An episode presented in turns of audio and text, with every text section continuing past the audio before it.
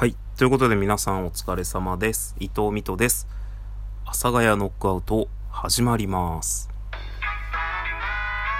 あ、今日ね、包丁が届いたんですよ。っていう話でいいのかな。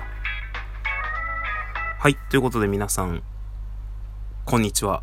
伊藤美斗です。ということでね、あの、今日包丁が届きました。今日包丁が届きましたって言ってるってことは今日月曜日なんですよね。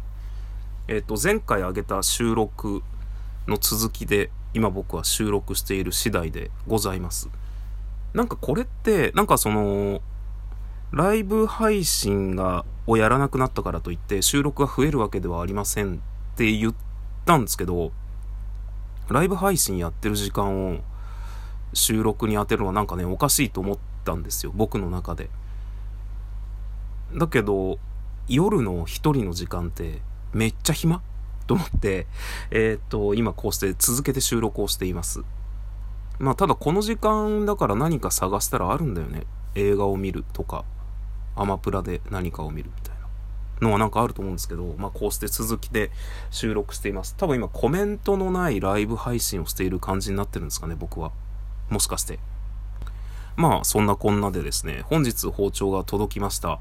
えー、Amazon で買った、いくらぐらいの包丁ですか ?8000 ですか ?9000 ぐらいの包丁だと思いますが、いやー、ほんと、今まで使ってたのが16センチぐらいの三徳包丁というか、よくある包丁なんですよ。で、今回買ったのが21センチの牛刀なんですよ。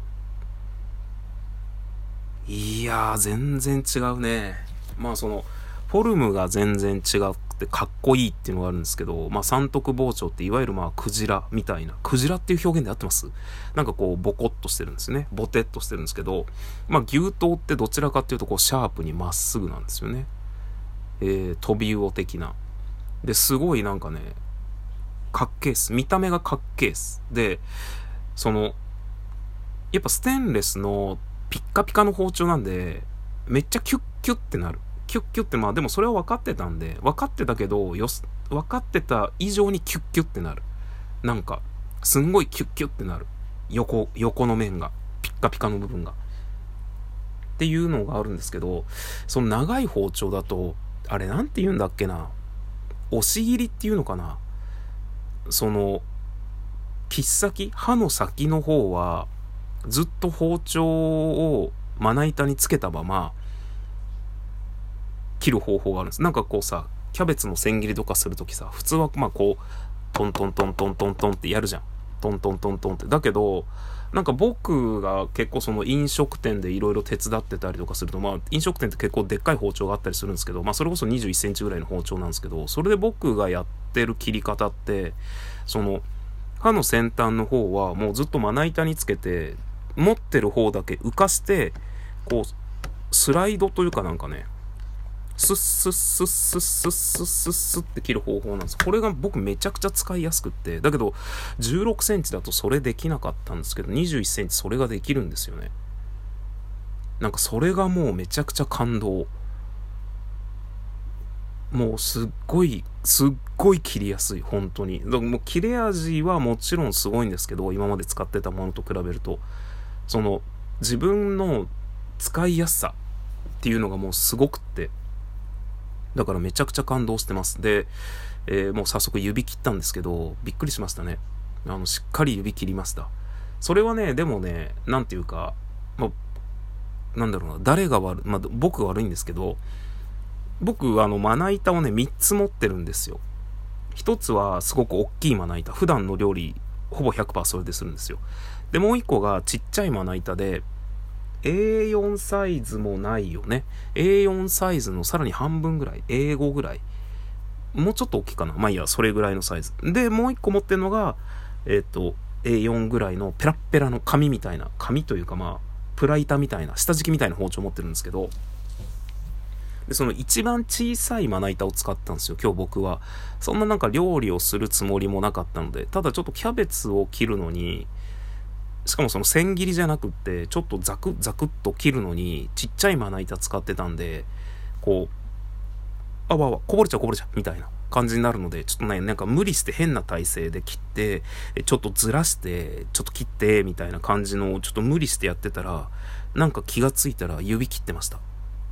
あれどういう状態で切ったんだっけな？わかんないんだけど、内側ですね。内側切ってびっくりしました。ということで、まあ、早速ね、あの、俺の包丁、新品の包丁と血の契約を交わしたということで、あいつとは長いこと仲良くやっていけそうです。で、まあその怪我した時にどうするかっていうのがあって、まあ、一個一番わかりやすいのは、絆創膏を貼るみたいなのがあるじゃないですか。まあ消毒するしないとかあると、まあ消毒して、絆創膏を貼る。で、まあ最近なんかその絆創膏も、えケアリーブみたいな、なんかその体液を使って固めるみたいな、なんかね、ちょっと高い絆創膏があったりするんですよ。で、まあ、あとは液体絆創膏ですよね。僕液体絆創膏ユーザーなので、もう傷口にめちゃくちゃ染みるんで、悲鳴出るぐらい痛いんですけど、液体絆創膏を僕は大体貼るんですよ。で、僕がもう一個持ってる知識というか、まあ最近知ったやり方が、ただ保湿するっていうのがあるんですよ。それはね、えー、っと、ワセリン塗るんですよね。その、ワセリンだったような。ちょっとあの、すいません。皆さん調べてください。俺、もしかしたらとんでもないもの、えー、塗っちゃってるかもしれないです。多分、確かワセリンだと思う。もう今日ね、自分で実際やったんですけど、今ちょっと正確な名前が出てこないんだけど、ワセリンだったと思う。まあ、ボクサーとかね、あの、額とか切ったら、セコンドがワセリン塗ってたりするんですけど、ワセリン塗って傷口にそうなんか消毒もね、しないんだよね。あ、ちょっと待ってね。ちゃんとみんな調べてね。僕の言ってることは、あの、話半分以下で聞いてください。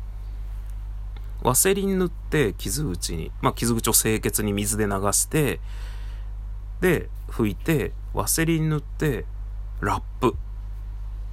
ピチッとラップ。で、しかも、そのなんて言うんだろう。最近ちょっとあるんですよ。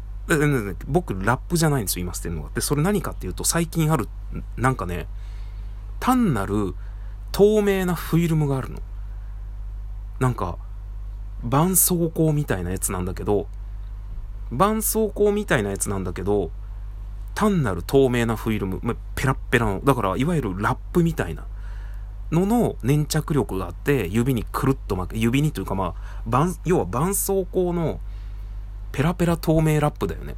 があるの。で、今それ巻いてます。あの、ワセリン塗って、その上に、謎の透明のフィルムみたいのを貼ってます。っていうのをやって、まあ今多分一段落してるのかな。2回目ですね。まあ、朝すぐ切って、朝すぐ切ってって言い方もおかしいんですけど、朝すぐ切って、そのままやって、で、まあ洗い物とかしてて、まあ一応手袋しながら洗い物してたんですけど、ついうっかり水がバシャーってかかっちゃったら濡れちゃったんでそこで外して、で今2枚目のワセリン指フィルムを貼っているところですが、まあ切れ味すごいよねっていう感じで、まあ私の近況報告みたいなダラダラとしたお話をさせていただいております。それでは皆さんまた次回どっかでお会いいたしましょう。さようなら。バイバイ。